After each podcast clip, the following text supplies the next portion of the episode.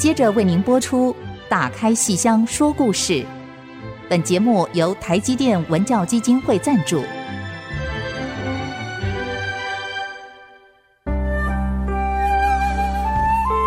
打开戏箱子，看见台上的精彩一刻。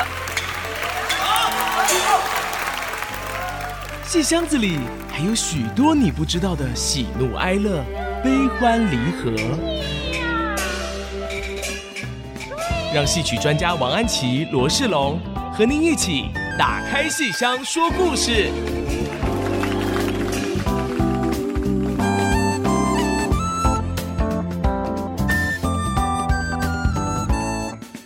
各位亲爱的听众朋友们，大家好，欢迎收听 ICG 竹科广播电台《打开戏箱说故事》节目，我是节目主持人罗世龙。我是王安琪。我们的节目在每个星期五晚上八点首播，星期天下午一点重播。节目也会同步在 AC 之音随选直播、Apple Podcast、Google Podcast 以及 Spotify 同步上线。那我们的节目呢，进行《红楼梦》中戏戏里梦红楼这个单元已经好一段时间了啊。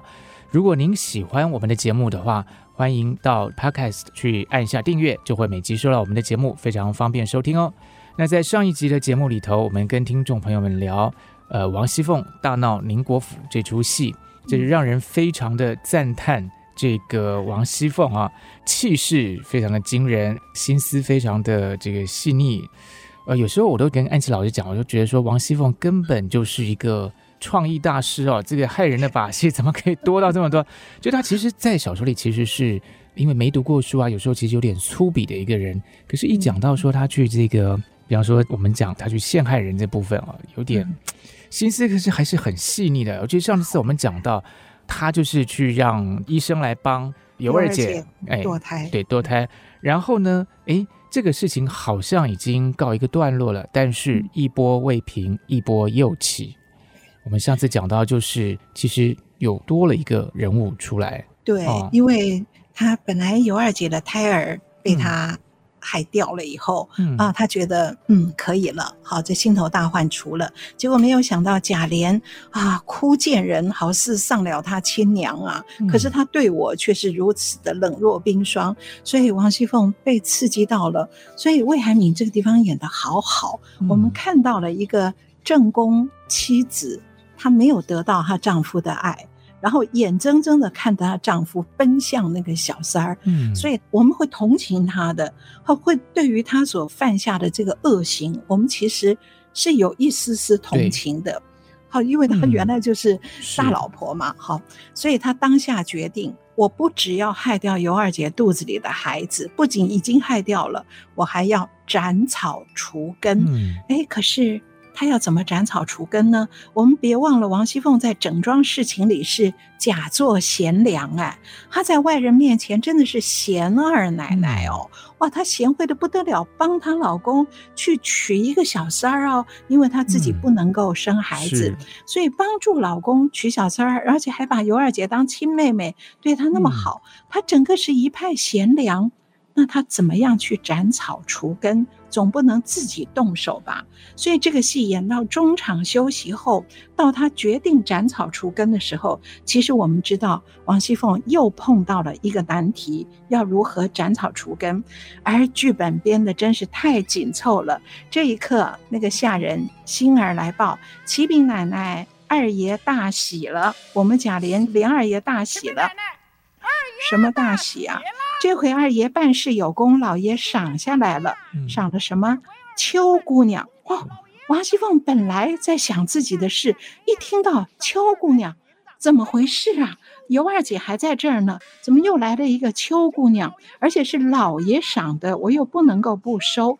啊，既然是老爷赏的，只能让她来吧。然后这个秋桐来了。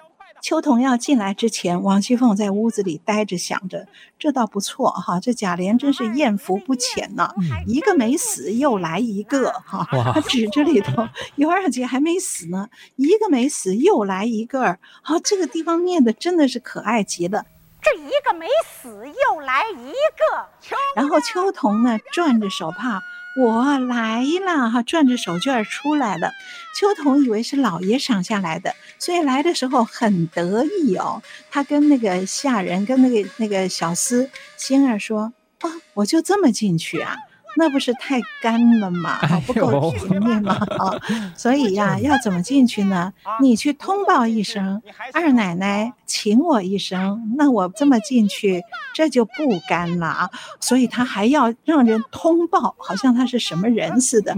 哎呀，那星儿也没办法，就回头通报说秋姑娘到了。然后王熙凤停了好几秒，没有声音。哎，没看过这戏的观众会担心，哎。魏海敏忘词了吗？没有，他不会让你觉得忘词。他人没有声音，他的身子稍稍转了一点点，你们知道他在思考。然后停了几秒以后，他说：“我这门太小，他进不来是吧？” 哇，这句话好厉害哦！我这门太小，他进不来是吧？然后他又转回去了。我这门太小，他进不来是不是？啊，然后那个秋桐在门口嘴一撇，尴尬了。星儿就出来说：“哎，你听到了吧？哎，我要先说一下，这又跟小说很不一样了。嗯，小说的安排，秋桐的出场是在很前面。好，小说的安排是贾琏外出。”出差回来以后，先到花之巷，一看尤二姐不在了，人去楼空，原来被王熙凤接回家了。哎呀，她是这是跺脚啊，这怎么好呢？可是没办法，那只好先去见她的父亲，把出差的事情做一交代。然后他父亲一看，他这回办事有功，所以赏了他些银子，而且还赏了他一个。身边的大丫头秋桐，所以贾琏的父亲赏了她秋姑娘。于是贾琏回到自己家，见了王熙凤，也见到了尤二姐。没多久，秋桐就来了。这是小说，小说里面秋桐马上就来了。可是剧本不一样，各位想想，如果您是编剧。如果你照着小说的程序次序来编，如果让贾琏回到家见了王熙凤，然后见到尤二姐，哎呀，问你怎么来了？你怎么不待在花枝巷？怎么跑这儿来了？然后这时候秋桐就来了，哎，你想看这个戏有多乱？乱成一团，嗯、乱成一团，这么多女的围着这贾琏，嗯、对不对？那贾琏那时候对秋桐该是什么态度？什么整个就没办法演了。所以如果您是编剧，您立刻就会想到。眼下我们这个王熙凤大闹宁国府的编剧有多厉害？他把小说的次序挪后了，他留下一大段时间来处理贾琏跟尤二姐跟王熙凤之间的关系，让王熙凤在干干净净的状态下。大闹宁国府，嗯、把尤二姐推到贾母面前，对不对？好，把这一切处理得很干净。然后到下半场，孩子掉了，王熙凤因为贾琏的态度，决定斩草除根的这一刻，我们知道王熙凤有了难题了，谁能帮她动手？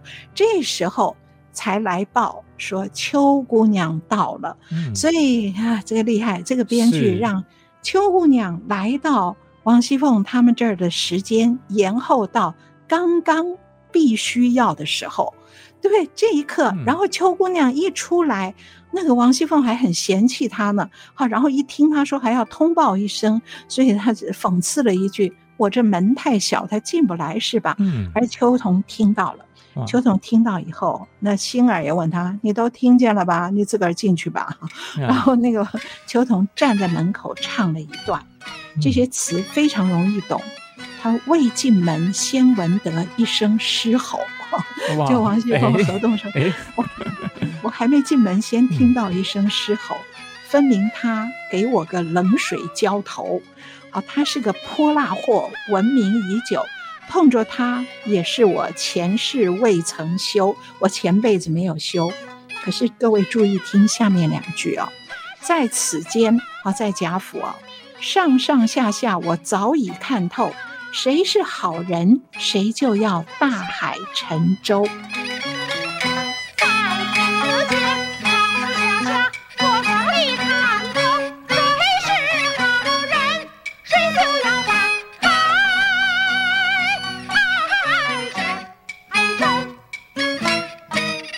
个秋桐，这个秋桐的个性跟小说的个性不一样。嗯，小说里的个性，秋桐啊是没脑的，她是很粗鄙的一个大丫头，没有脑袋，也很笨的。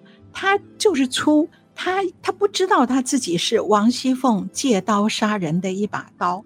啊，他以为他自己怪不错的，还能够跟尤二姐争呢。我是大老爷赏下来的，啊，所以他是一个没有脑子的人。小说里面，嗯，可是各位想到说，小说可以这样塑造人物，可是我们戏曲啊要唱，戏曲要唱，这个唱啊，就是自剖心事的时候。所有的唱词啊，都是要自己剖析自己的情绪、自己的心事。好，各位听众，如果您再想想，如果您来编写秋桐，你要为秋桐写唱词，要写他的心事。如果他是个没脑的人，又只是粗鄙的人，你要让他唱什么？你要写什么是他的心事？写出来的一定是。很没内容的东西，对不对？嗯、那唱起来就没劲儿。那么王熙凤也就没有一个棋逢对手的一个对手戏的角色。那么可是我们这个戏的编剧陈锡丁好厉害，他改造了秋桐的性格，跟小说不一样。秋桐在这个戏里，他知道他是借刀杀人的刀，可是他自以为我这把刀挺不错的。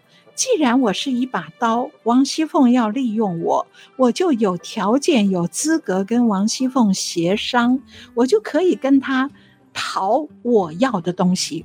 我当你的刀，你也要给我我要的东西。嗯、所以，剧本里的秋桐是一个不是全然无脑，而是自以为聪明的人。是好，可是。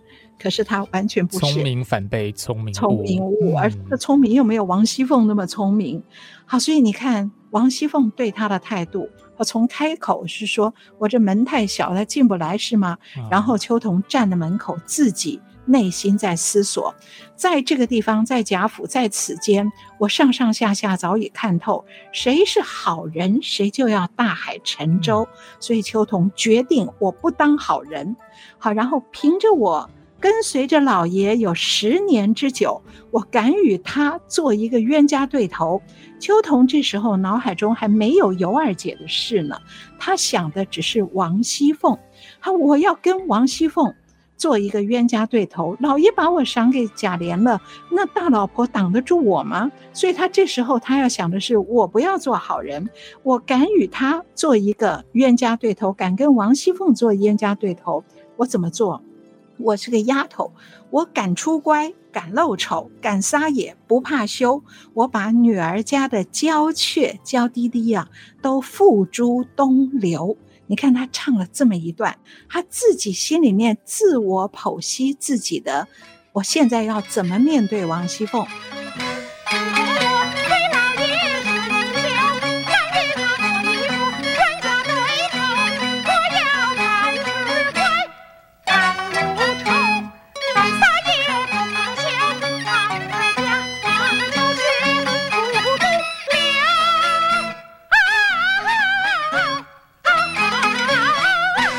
剖析清楚以后，哎，他就进门去了，也不要通报了，就进门去了，嗯、参见这个琏二奶奶。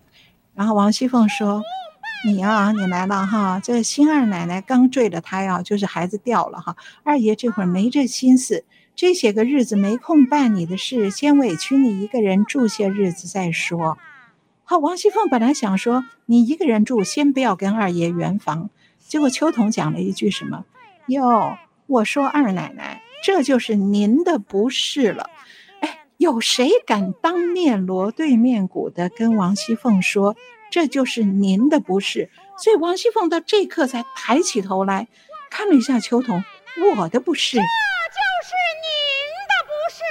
然后你知道他下面说什么？哎，我们要先卖个关子，是对，大家可以想一想，这个到底棋逢敌手的王熙凤会听到什么样的话呢？休息一下，我们马上回来。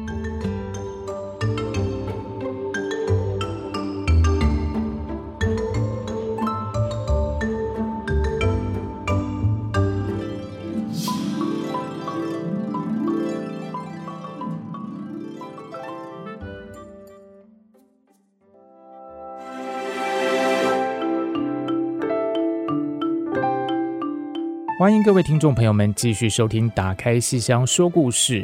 诶，在上一段的节目里头，安琪老师跟我们提到说，在小说里头，秋桐这个角色的出现跟戏曲里头是不太一样的哈。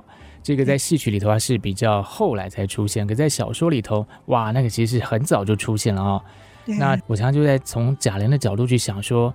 哇，那这三个人都出现的话，这选择困难啊，怎么办？对不对？还好，对，啊、对，还好，这个戏曲让他比较晚出来，这样就从贾玲的角度想，好像比较没有这种选择困难，就稍微。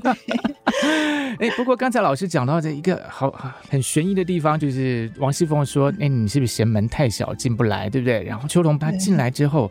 说什么二奶奶的不是，然后接下来怎么一回事呢？这个是啊，嗯、对啊，你看王熙凤本来不想理秋桐的，嗯、就说我们这儿还有个新二奶奶呢，嗯、她刚掉了孩子，所以我们二爷没这个心思跟你圆房了哈，嗯、所以这些日子没空办你的事，先委屈你一个人先住些日子再说吧。所以王熙凤看都没看他，就要把他打发掉。结果秋桐说：“哟，我说二奶奶，这就是您的不是了啊！”不是？王熙凤说：“我的不是。”就和秋桐说了一段话。秋桐是老爷赏下来的，您看在老爷的份上，也该照应照应我们才是啊！您怎么尽替那新二奶奶说话呀？那新二奶奶的底细谁还不知道？她那个孩子还不知道是姓张的还是姓李的？奶奶稀罕那杂种羔子，我才不稀罕呢！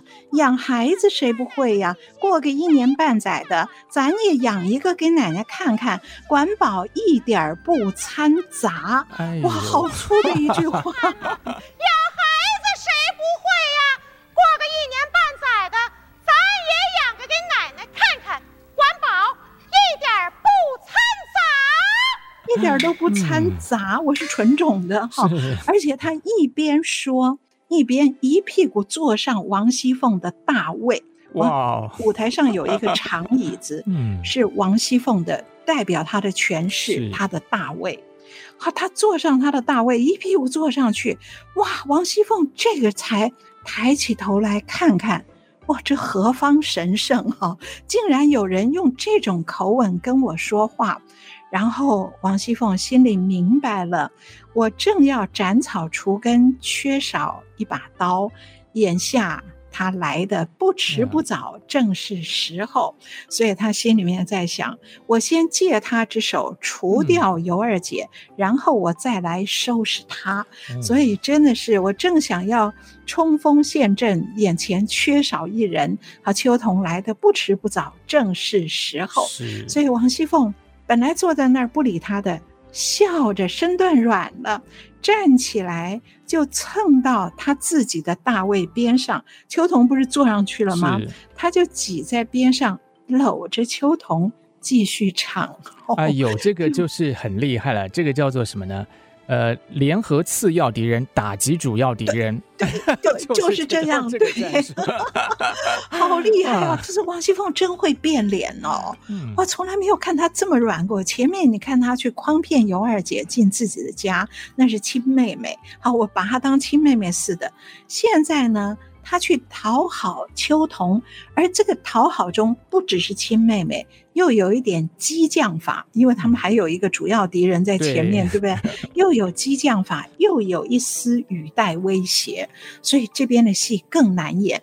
所以我们的编剧把秋桐的性格改造了，跟小说不同，他变得复杂了，这个性格比较复杂一点，然后他的唱就有内涵了，而且王熙凤就跟他。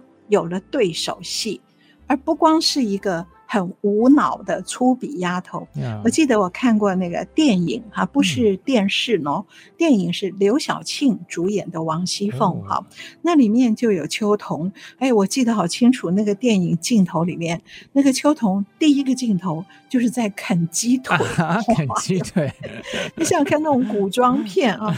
还有他拿个爪子在那边，一只大鸡腿油的不得了，他张大了嘴在那边啃，然后脸上都是油。真的是很写实的拍出了那种无脑只知道吃那种粗 鄙的丫头。好在我们这个戏曲啊，秋桐这角色不是那个样，他的内心哈、啊、多了几个窍啊。然后你看他本来想要对付这个大奶奶王熙凤，嗯、所以用用就是我怕星二奶奶，嗯、我才不怕她呢。是你想要孩子，我可以有一个，然后一屁股坐上王熙凤的大位。还好他在这个戏曲里头，并不是只知道吃鸡腿的。是还好他不是对，对，因为他如果他如果就是那个只知道一直吃的，那他真的进不了这个门了。对他进不了，他在这因为刚才王熙凤说那个门是不是太小嘛？对，所以他如果是真的只知道吃了，他可能这个体型可能真的进不来。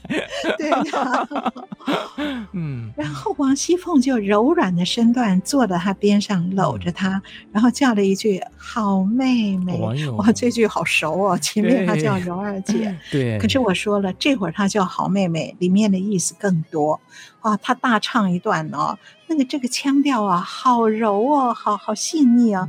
他说：“我们二奶奶，你别小看这个新二奶奶，她跟我我丈夫跟二爷哦，新婚才未久，恩爱正筹谋。我碰见她也要让她三分厚，我遇事也要让她，我碰到事情也要让她三分厚。你呀，飞蛾莫向火中投啊。”你看他激将，他好像关心秋桐哦，你可别飞蛾投火，他可是其实是在激他。然后光讲一句“你飞蛾莫向火中投”还不够，然后用了一大堆排比的形容的唱词，我从来没有听到王熙凤的唱词这么文雅过。你看他唱，他怎么形容尤二姐？人家是冰样清，玉样润，花样娇，蜜样柔。一弯眉黛春山瘦，两点星眸秋水流。嫦娥羞玉臂，西子渐生愁。哇，你有听过王熙凤用这么典雅的文词啊，这么婉约的文词来形容尤二姐吗？其实就是要激怒秋桐。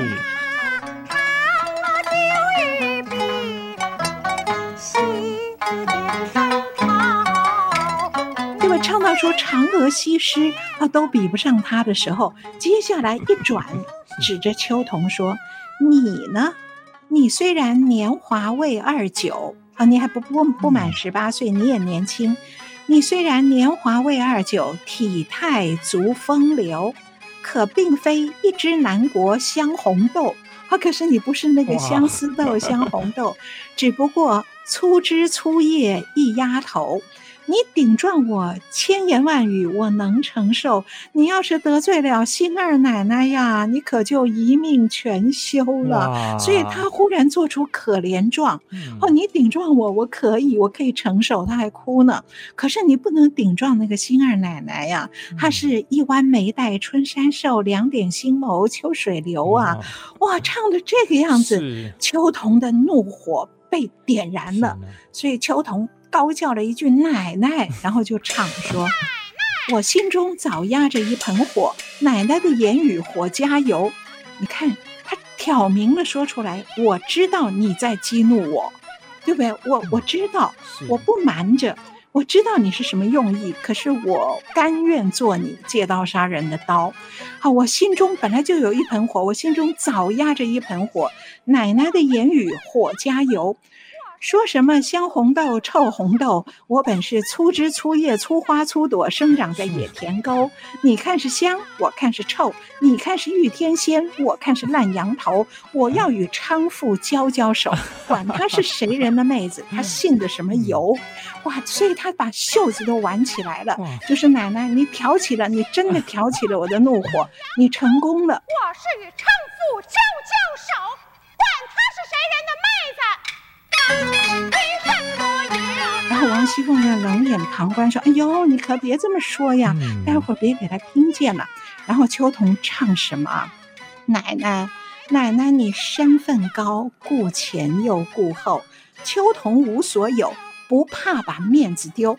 你看，他也敞开来说：“我知道你的心思，可是你瞻前顾后，你不能直接动手，有我。”奶奶，你有我耶！秋桐无所有，我不怕把面子丢。哎、哇，所以这个词写的大白话，可是意思太透彻了。是奶奶身份高，顾前又顾后。秋桐无所有，不怕把面子丢。有他姓尤的就没有我。一根桩上扣不得两头牛，好厉害，好粗啊！奶奶，你只管坐山观虎斗，看秋桐为你打败眼中丑，对，完全敞开说。我自以为聪明，哎呀，可是弄得王熙凤都尴尬，不好意思了。哟、嗯，瞧你怎么越说越不像话了，快别说了，这句话是真心的，你怎么说出来了哈？你怎么叫我坐山观虎斗，看你为我打败眼中愁？然后秋桐还唱了最后这一段：秋桐，我一不做二不休，省得你再去用计谋。就王熙凤脸都要红了哈，免得你再去用计谋。可是。我有一句话儿要先说出口，有话你就说吧，说出来你可别气冲斗牛哦。你说什么呢？倘若是二爷他到了我们的手，怎么样啊？您可不能把您那整盆整罐的镇江醋。哗啦啦泼上我秋桐的头，哇！你看这个秋桐自以为聪明，他跟王熙凤协商。对不对？我们商量好，我帮你，你缺少人，我帮你啊，免得你再去用计谋。我把二爷弄回我们两个的手，嗯、啊，这就是协商。二爷不仅是你的，是也是我的。而那个时候你不能跟我吃醋，哈、啊，好厉害哦！这个条件啊，这个，嗯，讲条件。所以王熙凤真是高兴，我正缺少一人冲锋陷阵，秋桐来的不迟不早，正是时候。嗯，人都说这个狗急了会跳墙啊。刚才听这一段唱词啊，其实王熙凤被逼急了也会吟诗作对的，是，对，而有 妻子啊，嫦娥啊，啊，是啊，连这个什么红豆啊，这个都会了，对，对呀、啊。而这个秋桐啊，秋桐就真的是，那你是破罐子破摔了那种感觉，对呀、啊，是是是，好过瘾哦，这段戏真过瘾啊。那我们先喘口气。来回味一下刚才的那一段精彩的唱词，我们稍后片刻马上回来。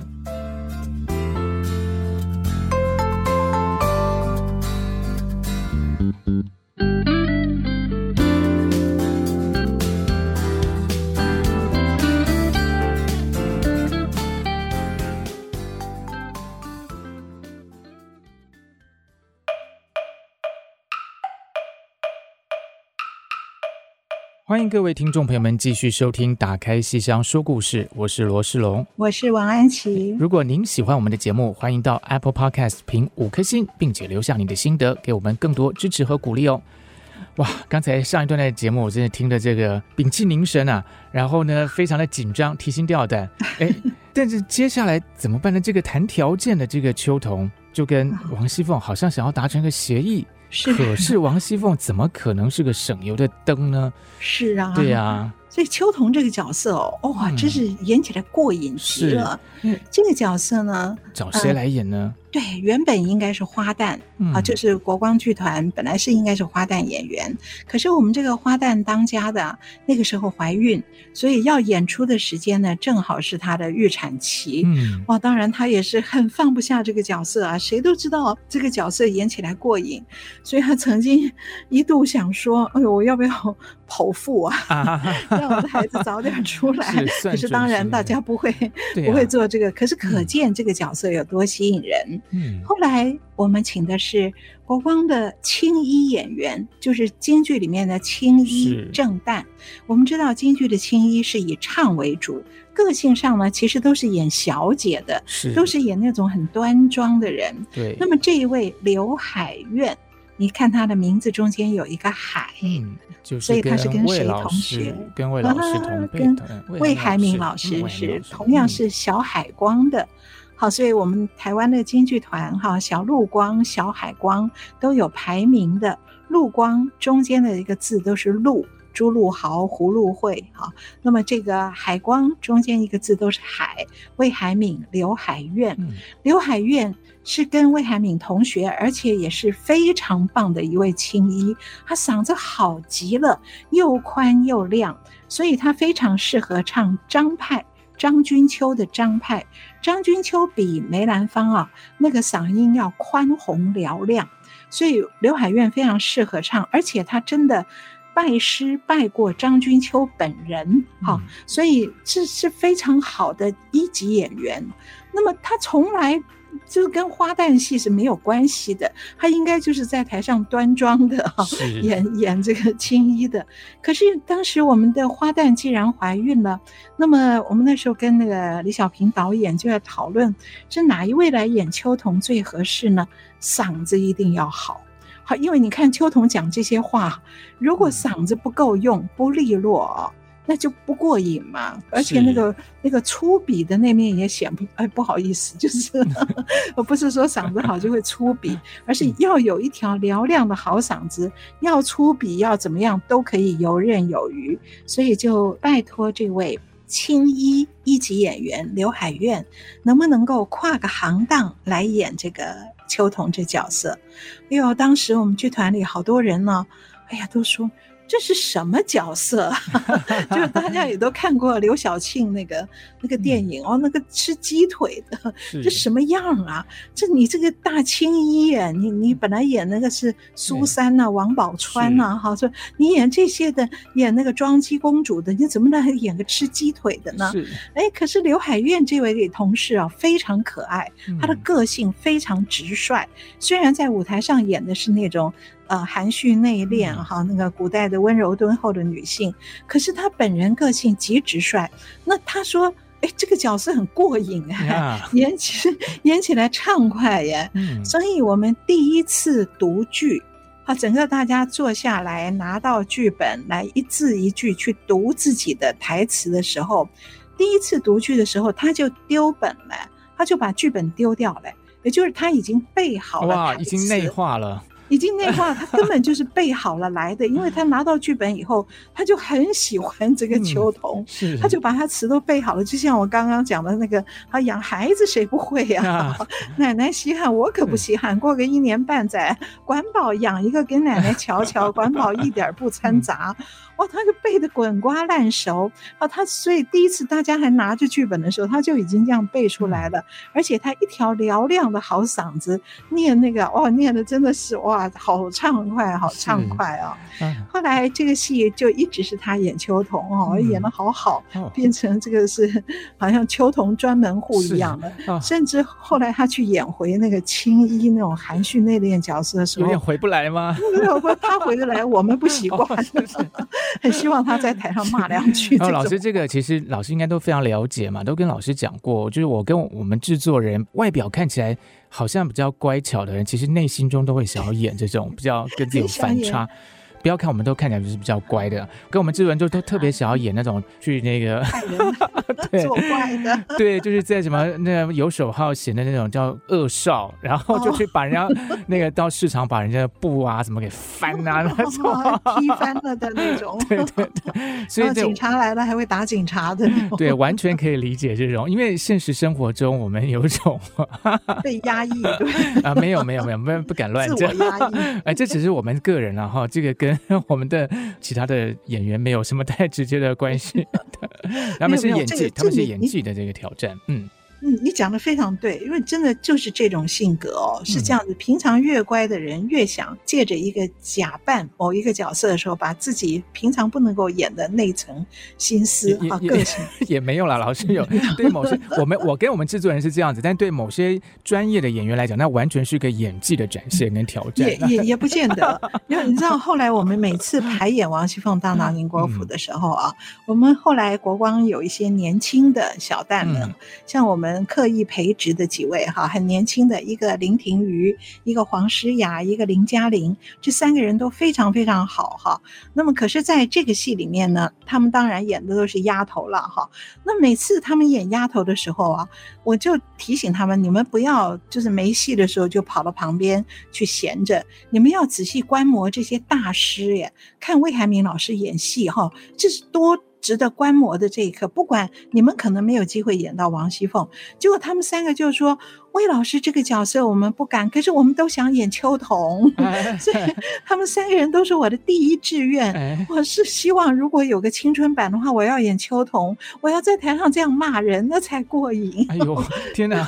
是平常没有机会骂到吗？对，平常没有机会骂到，这个过瘾极了，这是真是公然合法的骂。天哪，老师，这个叫什么？人生的不圆满要到戏里头求，就是。哇这个秋桐出场以后啊，整个就在骂人。我先是对着王熙凤先说：“那这就是奶奶您的不是了。”然后对着王熙凤骂尤二姐，然后呢，他就真的冲到尤二姐门口，因为尤二姐坠了胎，然后身体不好。对不对？所以整个人蜡黄，脸色蜡黄蜡黄的，然后就倒卧在那个床上，只有平儿还来照顾他一下，送人参汤给他喝。结果秋桐却跑到他门口，卷起袖子大骂：“你这个小娼妇，小杂丢了个小杂种，有什么了不起的，在这装死啊？”就尤二姐一听，手一抖，那个参汤掉地了，那个杯子掉地了，就这个秋桐就说：“啊！”摔东西，你想打架呀？你出来，我怕你吗？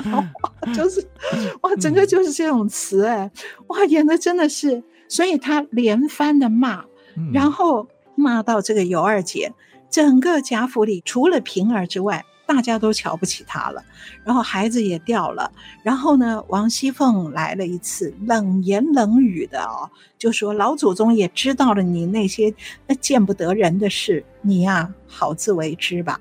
哦，这王熙凤露出了真面目，尤二姐那一刻懂了。懂了自己原来是被陷害，所以他非常伤心的扑倒在地，然后他想：我的人生无望，孩子也掉了，一切都没有了。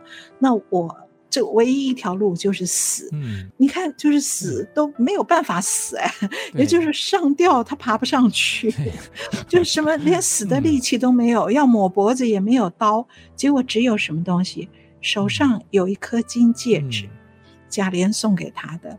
所以吞金自尽，把手上的金戒指拿下来，要吞进嘴里面，可是又缩手。他说：“我人生还有最后一个愿望，我还想想着琏二爷，还想着贾琏。”这里就出现一个问题，也是我想红迷们对《红楼梦》熟悉的观众大概都会体会到。贾琏是什么样的个性？贾琏拈花惹草，贾琏是惯犯，对，是惯犯，又选择困难，对呀、啊。所以他在外面搞小三儿不知道多少回了，所以王熙凤跑去拆散他们也经验丰富了。而这一回，贾琏他跟尤二姐在这出戏里面，竟然像是偶像剧一样的。两个人一开场搂在一起出场的，然后他一直这么关心尤二姐，尤二姐肚子里的孩子掉了，哇，他推开王熙凤会奔过去，所以贾琏在这个戏里竟然是一个痴情公子。是，我想红迷朋友们看到不能接受，对，不能接受，为什么我们这个戏会把贾琏的性格改了？可是就在这一刻，尤二姐要吞金。却舍不得贾琏把金子戒指又套回手上的那一刻，那到底发生什么事情呢？嗯、我们就先休息一下，待会儿来揭晓谜底。是。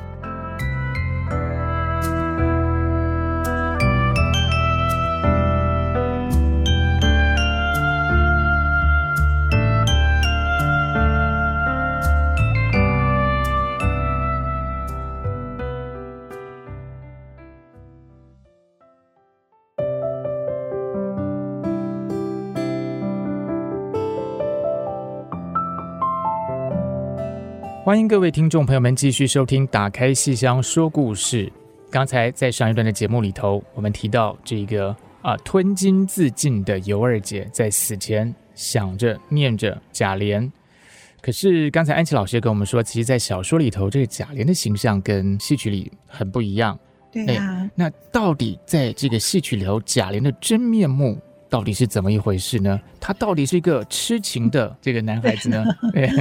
对。小说里面这个贾琏哦，他是在丧礼上看上了尤二姐，然后弄到手以后，后来他是出差，然后回来，回来发现尤二姐已经回到家里了，然后秋桐也来了，然后过了不久，贾琏就对尤二姐的感情淡了。小说里，嗯，小说里是这样，贾琏对尤二姐很快感情就淡了。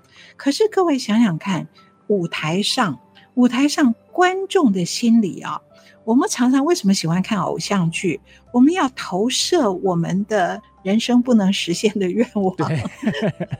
在 自己没有这样的偶像剧，就要在戏里面假设啊，投射自己的情感，对不对？嗯。所以一出戏里，我们总要好像自己要能够去追逐着他们的悲欢离合，追逐着他们的喜怒哀乐，我们的情绪要跟着一对男女主角走一阵子。那万一王熙凤大闹宁国府这个戏，让贾琏很早在戏开始三分之一的地方就对尤二姐淡了，那么王熙凤后来对尤二姐所有的加害，你好像觉得失了着落了，对不对？对啊，那就没意思了。所以这个编剧就想到，让尤二姐跟贾琏始终是像偶像剧一样的，他们两个人一对。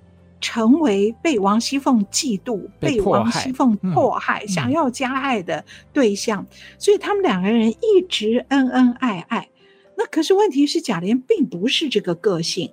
好，我们也不能这样改造。所以这个戏演到快要结束前十分钟，还不到十分钟啊，大概八分钟的时候，当尤二姐拿下贾琏送她的金戒指、金环，哈、嗯，要准备吞金自尽的时候。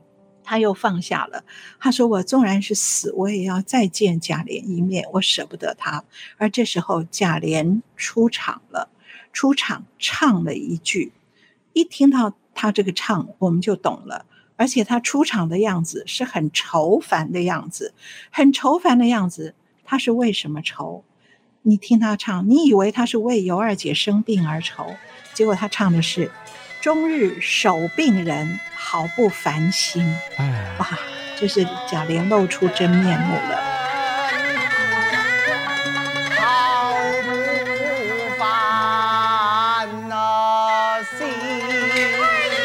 我每天陪这个病人，嗯，守着病人，好烦哦，好不烦心。所以他的愁烦是为了。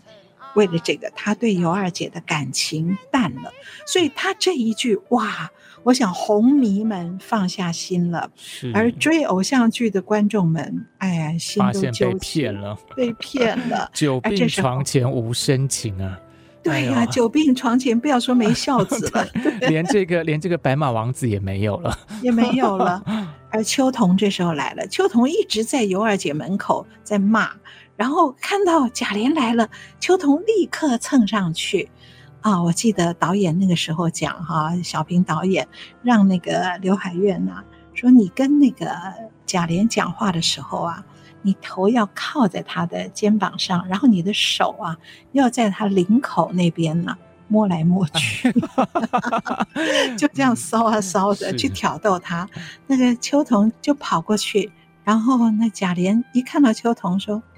你来啦，然后秋桐说：“我来了好几天了，可是二爷都不理我，二爷不理我。”大老爷还挺喜欢我的，哎呦，哦，好可怕！对，他在大老爷身边快十年哈，大老爷挺喜欢我的。二爷要不理我，我们还回大老爷身边去。然后他人就要往前走，可是留了水袖给贾琏，他人走，水袖却留下了。贾琏一把抓住他的水袖，跟他说：“二爷我。”也是挺喜欢你的，嗯、一把搂着他，两个人笑着下台去了。而屋子里的尤二姐听到了他们两个人的讲话，听到了他们的笑声，啊，转过头来把金戒指拔下来，再无留恋，吞下去了。好可怜的尤二姐哦，嗯、连吞金戒指都没有水，嗯、因为没有人照顾她。所以他房间里根本没有水，所以他在花瓶，花瓶里剩了一点水来喝下去，把金戒指自己这么噎下去，然后死在床上。我们别忘了他死在哪里。我要提醒大家一下，嗯，这个导演设计的非常好。我刚刚不是说，舞台上有一张长椅子，是王熙凤的位子，也代表她的权势。好，所以这张长椅子一直是王熙凤坐的。可是再从倒数第二场换到最后一场，换到尤二姐的房间、尤二姐的病房的时候，那些来换场的人，换场的人不是那些黑衣人，不是检场的人哦，就是贾府的家丁。好，这也是导演的巧思，他并没有要让那个戏外的剪场的人来搬桌椅来换场，而是让家丁们。家丁每天不是都在家里做这些事吗？让家丁们直接就在那边换场，当着观众的面，把王熙凤这张长椅子搬到下场门这边，好，也就是左舞台这边，搬到了尤二姐的病房，然后当着观众的面铺上枕头，铺上床单。一张椅子变成了床，然后尤二姐出来躺在上面，所以观众亲眼看到尤二姐死在哪里？死在王熙凤的椅子，王熙凤的权势之下。好厉害哦！摊、啊、开覆雨翻云手，施展争锋吃醋才呀、啊，是好可怕哦！对，逃不了他的那个掌握。逃不了他掌握，嗯、死也死在那里，是就是算得清清楚，都、就是意料之中啊！而且王熙凤的服装最后又换一套，哎、哦，当尤二姐吞金自尽，然后天亮了，平儿上来看看，平儿一直关心她，看看她，一看啊，她死了，大叫大叫，她死了以后，大家都冲上来。那个贾琏到最后这一刻还是来哭了失手，啊，这个是人之常情，家里死了人，他不可能完全不顾哈。可是贾琏那个时候是像穿着睡衣一样，因为他跟秋桐在一起哈，然后他来哭失手，而大家都到台上以后，王熙凤最后来在幕后叫了一声。好妹妹，很恐怖的声音哦，她还是贤良人呢、啊。而他一出来，我们会看到他穿了一身大红色、正红的大红色的衣服跑出来，出来以后了，这个好厉害，只有三分钟戏哦。而这里为什么换大红衣服？有人从写实的眼光说不合理。这听明明知道死了人了，为什么穿大红的？嗯、可是我们这个戏从头开始就没有完全用写实的。嗯、对，我们上一次讲，一开场是国校家校两层校服在身，可是他在白的外面罩了红纱，然后后来。去见尤二姐才穿白的，然后大闹宁国府的时候穿黄的，权力对不对？然后等事情摆平了，孩子掉了以后，还把水袖拿掉，只拿一个手绢在那边转啊转的，穿了一身蓝色的没有没有水袖的青装，而最后他换回了有水袖的衣服，非常郑重、很正式的这套衣服啊。本来我们这个戏首演的时候是安排在倒数第二场。也就是他来跟尤二姐说穿、露出真面目的时候，就穿这个来。后来那天我跟小平导演坐在一起看首演的第二场，我们坐在下面，然后我们同时觉得不太对劲，应该把这身大红留到最后一场。所以首演的最后一场，首演演三场嘛，最后一天叫好妹妹的时候，他才换大红的出场。出场就是去哭失手，而且他还哭得假模假样的，就是哎呀，我的好妹妹呀，你要死了叫姐姐，我可怎么活呀？哇，哭得跟真的似的。然后这个戏只有三分钟，却让他换了一套衣服，可是戏剧张力好强哦，所以从服装上面看到他大获全胜。啊、嗯哦，我觉得这个同学演的好过瘾，好过瘾哦，因为整个。演技好，而且看到一个整体剧场的一个力量。是，那其实这样听起来，这个王熙凤整个的权谋，这在这里面就完全的就展现出来哈。那而且跟小说的这个也很不一样的改造，它有一个全新的一个生命出现，全新生命，而且最后的结尾也是哭完尤二姐，嗯、然后没有台词了，而且秋桐觉得不甘心，秋桐在后面叫二奶奶，二奶奶，你哭什么哭啊？哎，结果。他转过脸来对秋桐就是要清算他的样子，然后往前逼几步，打了秋桐一个大耳光就结束。最后，所有的光放在王熙凤脸上，她露出得意的笑容，穿了一身大红，并没有具体去演小说里说的如何去收拾秋桐，嗯，那个都不用了。他只要这个眼神，只要把秋桐打在地上的一个耳光就足够了。是啊，收的好漂亮啊！我们完全可以想象秋桐之后会遭受怎么样的秋后算账了。好恐怖的一个戏哦，毛骨悚然的。是，那我们现在大概也要稍微收拾一下我们毛骨悚然的心情哦，还是就让今天的节目先暂时到这边告一个段落吧啊。那我节目尾声也要跟大家分享啊，我们的节目除了在 IC 之音的官网呃 AOD 可以随选随听之外，也同步在 Apple Podcast、Google Podcast 上面可以收听。欢迎大家可以上 Podcast 搜寻我们节目名称，按下订阅就可以按时收听到每一集的节目哦。打开信箱说故事，我是罗世龙，我是王安琪，我们下次再见，拜拜。嗯，拜拜。